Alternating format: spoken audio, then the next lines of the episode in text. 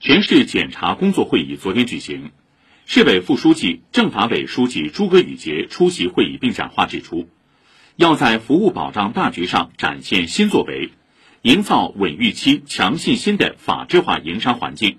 安全稳定的社会环境，公平正义的法治环境。